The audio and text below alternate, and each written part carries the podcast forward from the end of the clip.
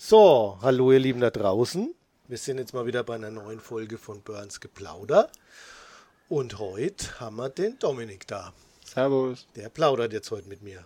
Den Dominik muss ich euch ja nicht mehr vorstellen. Da gibt es ja einen Riesen-Podcast, wo der Gerd sogar bei ihm zu Hause war, gell, glaube ich. Ja, stimmt. Das war das erste Mal so auf Laden und Leute. Genau, wobei du da eigentlich noch in einer anderen Rolle, also eigentlich lediglich als Kunde und Nerd vorgestellt wurdest. Ja, als Cosplayer, genau. und Cosplayer. Und jetzt bist du ja in die Riege der Comichändler eingestiegen.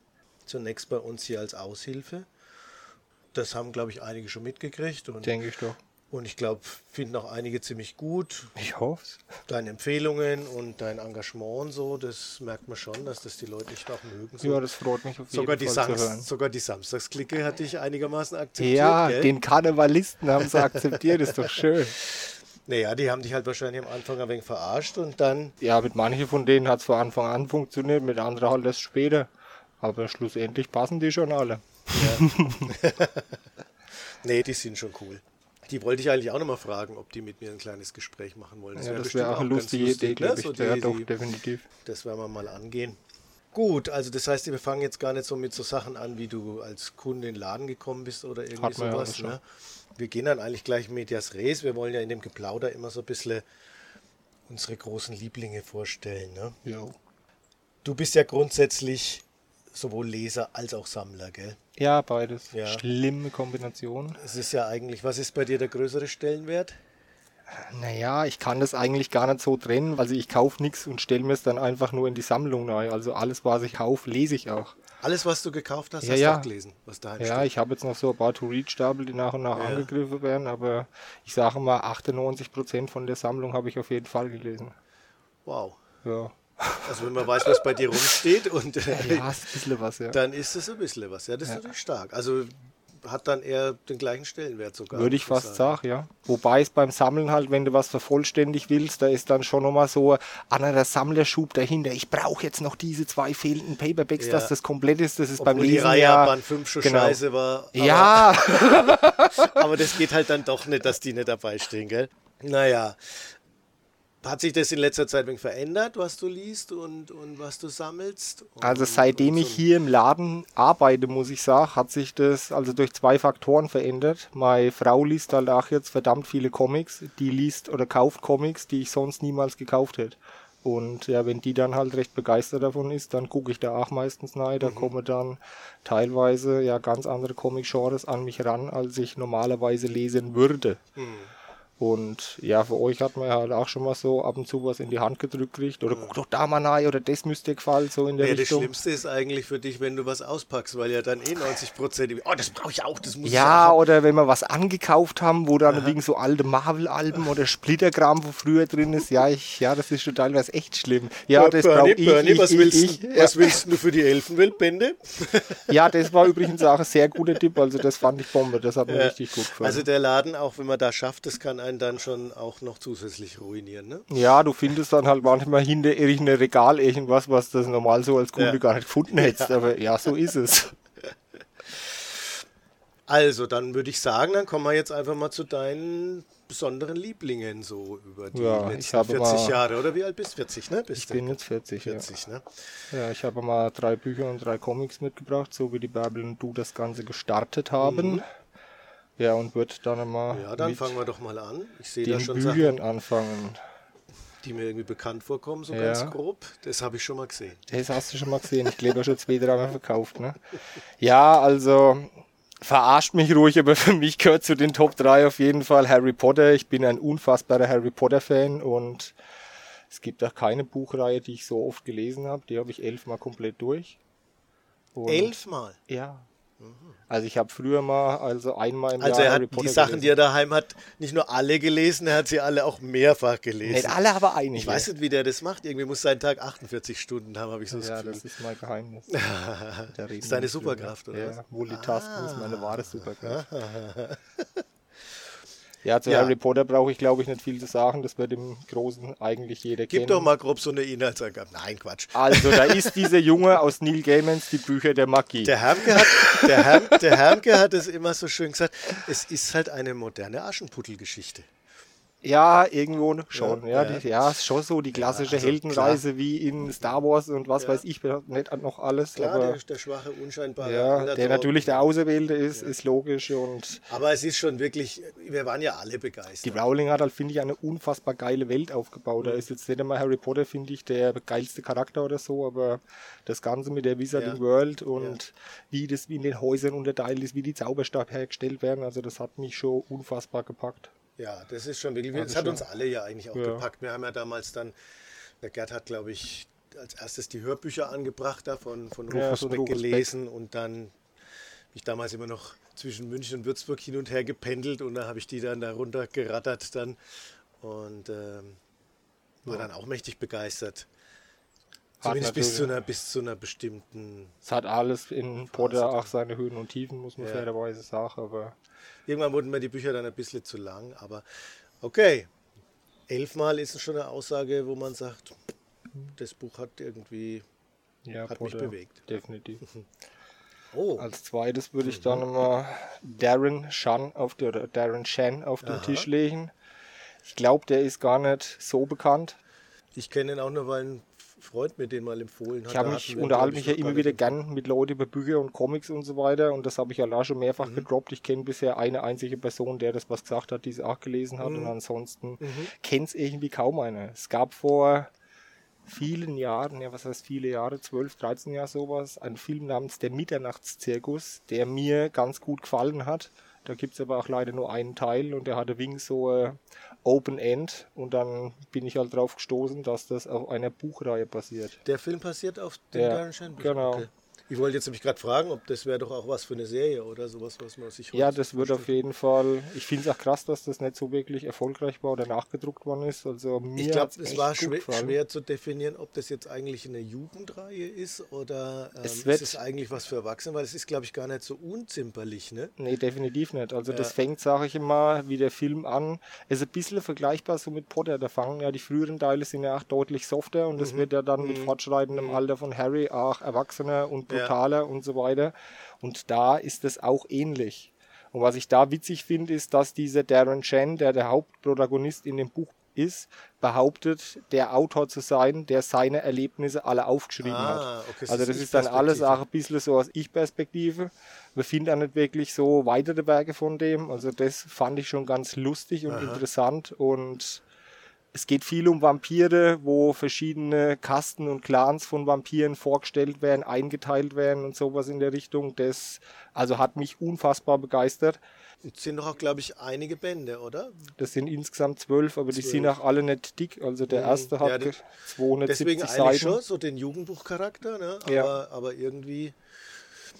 Ja, wir haben die schon gar nicht so schlecht verkauft, aber war Okay. jetzt auch bei uns kein Topseller, Ja. aber umso schöner. Ich, Und dann hat mir irgendwann mal unser geliebter Herr Eibach eine Buchreihe namens Die Chronik des Eisernen Druiden empfohlen und hat immer so im Monatsrhythmus, zwei Monatsrhythmus nachgefragt, "Na, hast du das jetzt endlich gelesen oder was? Hab gesagt, nee, ich hab's immer noch nicht gelesen und dann kam der Gerd eines Tages, als ich das geantwortet habe, knallt mir das Buch auf den Tisch, sagt, nimm's mit, nimm's mit.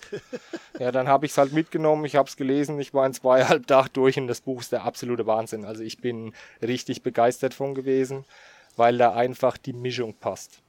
Also so der grobe Plot, Atticus O'Sullivan lebt in Arizona, sieht aus, als wäre er 21, ist aber tatsächlich 2100 Jahre alt und der letzte lebende Druide aus Irland. das kommt dir ja auch ähm, deshalb gut rein, weil du ja genau auf diese ganzen Sagen und, Ja, und so britische Sachen auch und nordische Sachen, Göttergeschichten, nordische Göttergeschichten. Sagen, da stehst du ja auch Genau. noch voll drauf. Ne? Und das gibt es hier alles. Also es existiert jegliches Götterpantheon.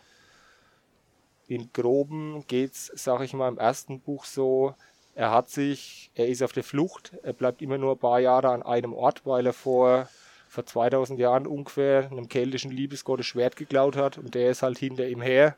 Und große Überraschung, ziemlich am Anfang von dem Buch findet er raus, wo er ist und dadurch kommen dann die Ereignisse ins Rollen. Und was da sehr geil gemacht ist, das ist spannend, das ist lustig, das ist traurig, das ist sexy, das ist tragisch, das ist episch, das ist eine unfassbar gute Mischung. Hey, du warst im Adjektivladen. Ja, wahrscheinlich. Und es kotzt vor Popkulturanspielungen. Also es wird irgendwie gefühlt jeder Science-Fiction-Film, jede Serie, jedes Fantasy-Buch, irgendwie was da alles genannt wird. Aha. Superhelden ohne Ende. Also die, die ganzen ja, Nerd-Anspielungen sind wirklich toll. Und das erste Buch könnt ihr auch losgelöst lesen vom Rest. Ab dem zweiten Buch nimmt das Ganze dann halt eine volle Handlung auf, die sich über bis zum neunten Buch erstreckt und zwei Spin-off-Bücher. Ja, das ist, äh, glaube ich, auch mittlerweile von deiner Seite als Händler hier jetzt dein meist empfohlenes und meist ja, verkauftes Werk sozusagen. habe ich ne? bisher, glaube ich, 35 Stück verkauft. Ja, ja genau. Gefällt mir. Der Kevin Hörner hat auch einen richtig guten, schön flüssigen Schreibstil, also gefällt mir gut. Ja, da kann man auch mal wieder Klett Cotta loben die auch einfach immer noch die besten Übersetzungen in, in dem Fantasy-Genre nach wie vor ja, haben. Und dann, dann macht es auch einfach nochmal doppelt Spaß, wie jetzt auch bei Gerds letzten Empfehlungen ja. mit dem Uhrmacher und so, genau. wo du auch wirklich merkst, das ist dann sprachlich auch ja. geil und dann liest sich sowas einfach so viel Was da nicht so schön ist bei den Büchern, finde ich, sind die Fotocover, aber da gehen gut, die Meinungen auseinander. Aber du sollst ja ein Buch nicht nach dem Einband beurteilen. Book, genau. genau. Dann würde ich sagen, dann gehen wir gleich weiter. Was sind denn deine drei All-Time-Grades im Comic-Bereich? So, ich würde das dann auch mal so, wie mir das Ganze in die Hände gefallen ist, nach dieser Reihenfolge vorstellen. Was ich schon mal in dem Podcast mit dem Gerd eben erwähnt hatte, wo er bei mir war oder wo ich bei ihm war, in einem von den beiden Podcasts, wie ich zu Comics gekommen bin oder zur, zur Marvel-Sammelleidenschaft.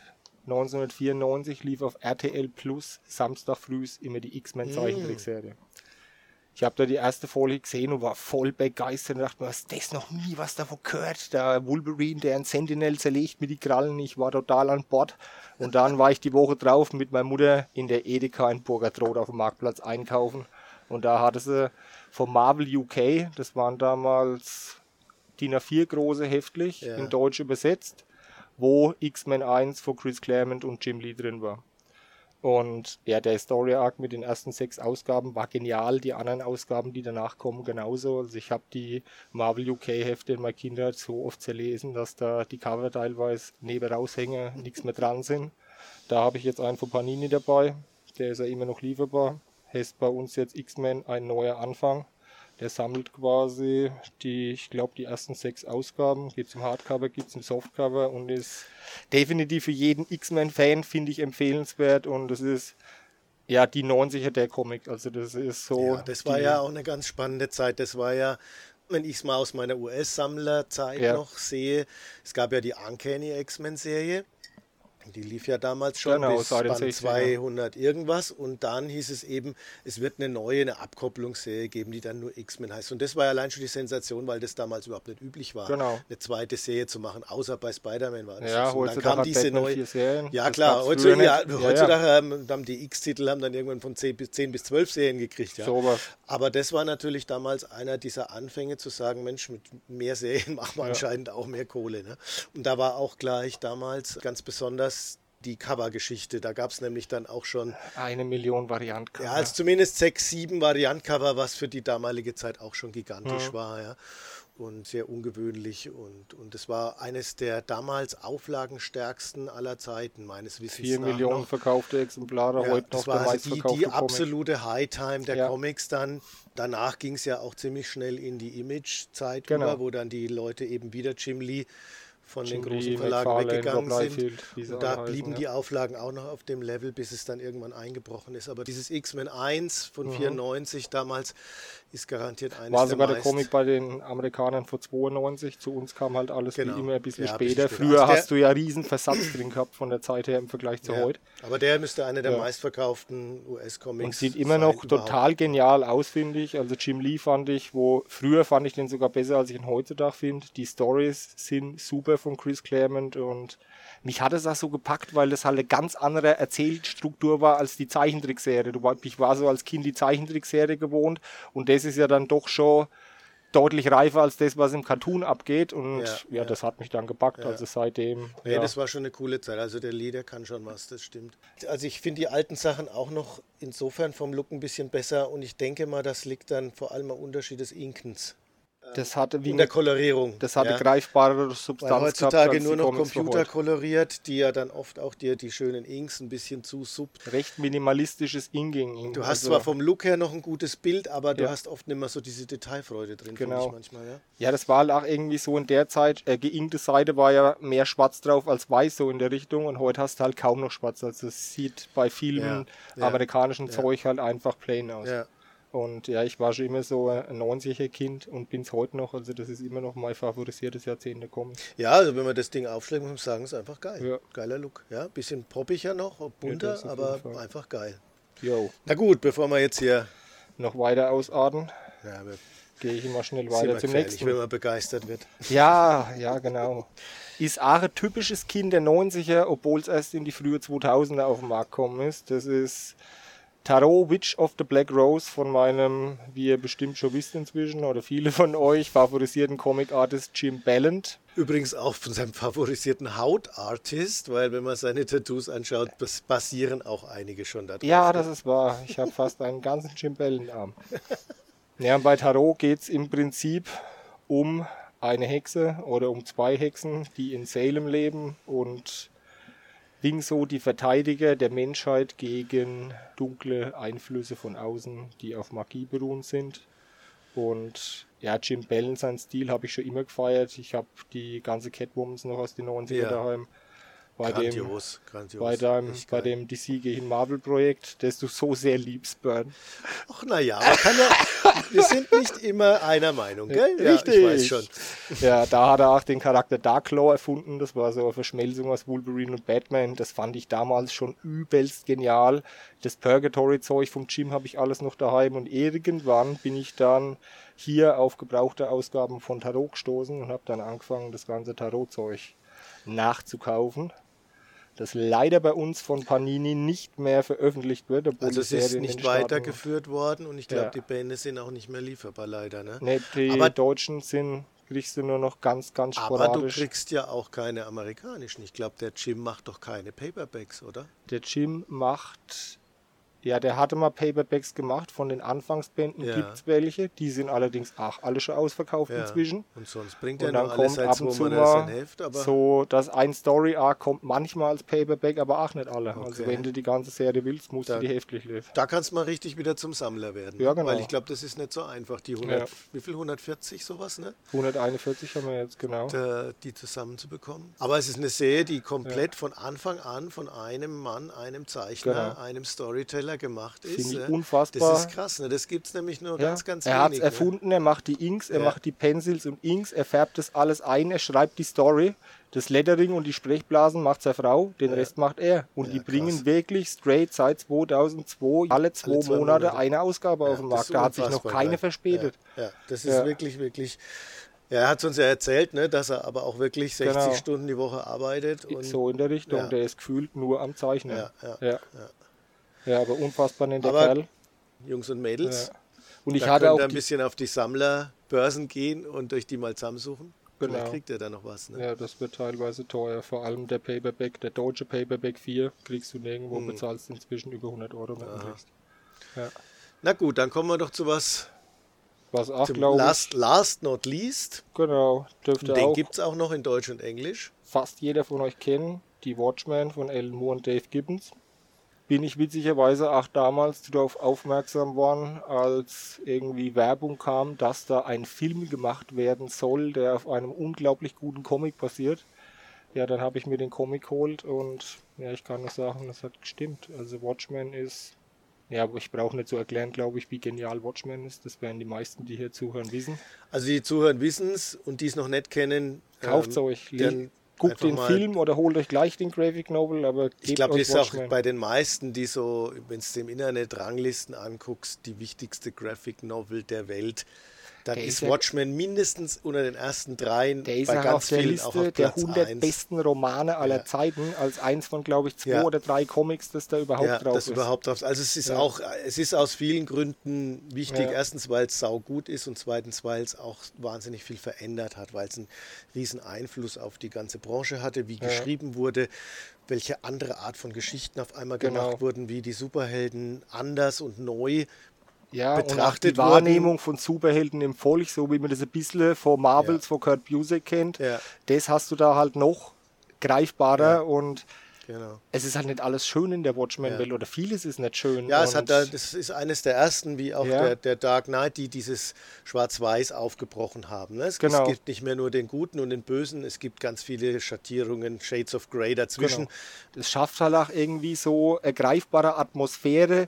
also Watchmen ist, finde ich, sehr realistisch, wenn es jetzt Superhelden in unserer Welt geben wird. Das ist gar nicht, also das ist eine ja. sehr realistische Herangehensweise. Ich glaube kaum, dass es eher so wie bei Marvel oder DC wäre. Das wäre eher schon so wahrscheinlich, wie es bei Watchmen in die Richtung geht. Ja. Und ich finde auch den Ansatz von Ozymandias in Watchmen unfassbar interessant, dass die Menschheit niemals an einem Strang ziehen wird, es sei denn, sie wird von außen bedroht. Ja, also für mich auch auf jeden Fall unter den Top 5 Hätte ich auch nehmen können bei der mhm. All-Time Greats Auflistung. Ja, ich hatte auch noch einige, wo ich überlegt habe, nehme ich das, nehme ich das. Aber da wäre der auch dabei, ja. wäre für mich auch der Dark Knight Returns dabei und sowas und so. Deswegen haben wir ja gesagt, das mhm. ist immer eine Momentaufnahme genau. und vielleicht machen wir dann in zwei Jahren mal wieder eine neue Review und ja, dann weiß. sind andere Sachen dabei. Genau. Oder wir finden, oder es ist dann nochmal was Neues hinzugekommen. Ne? Kann, kann, kann, ja auch immer mal passieren. Ne? Ja. Naja, schön. Ja, das war sehr nett und aufschlussreich, Dominik. Ich wollte einfach noch so ein kleines Resümee von dir mal hören. So, wie, wie siehst du denn vielleicht so überhaupt die Zukunft der Comics und, und der Branche und so? Also ich kann mir nicht vorstellen, dass der Comicmarkt noch einmal irgendwie so fast komplett zusammenbricht, wie so Ende der 90er, Mitte mhm. der 90er war. Mhm. Weil allein wenn du so guckst, was im Kino, Streamingdienste und so weiter, Serien, also nicht immer nur Marvel und DC, das gibt ja inzwischen so viele Comic-Verfilmungen was auch wieder Leute in den Laden reinführt, die vielleicht mit Comics noch gar nichts zu tun hatten, so die Sandman-Verfilmung, Lock and Key, da gibt es ja inzwischen Umbrella Academy, also das sind ja alle möglichen Dinge jetzt, die auf Comics basieren. Mhm. Daher glaube ich, dass das auch eigentlich so weitergeht. Ja, ich kann mir schwer halt, vorstellen, dass es komplett zusammenbricht. Es ist halt für die Autoren auch der Serien immer noch ein unerschöpflicher Schatz an Stories, die es da zu entdecken ja. gibt. Ne? Ja, dann bedanke ich mich fürs Geplauder, Dominik. Immer gern. Und dann sage ich Ciao und Bye Bye, euer Burn. Ciao, Valar Morgulis, euer Dom.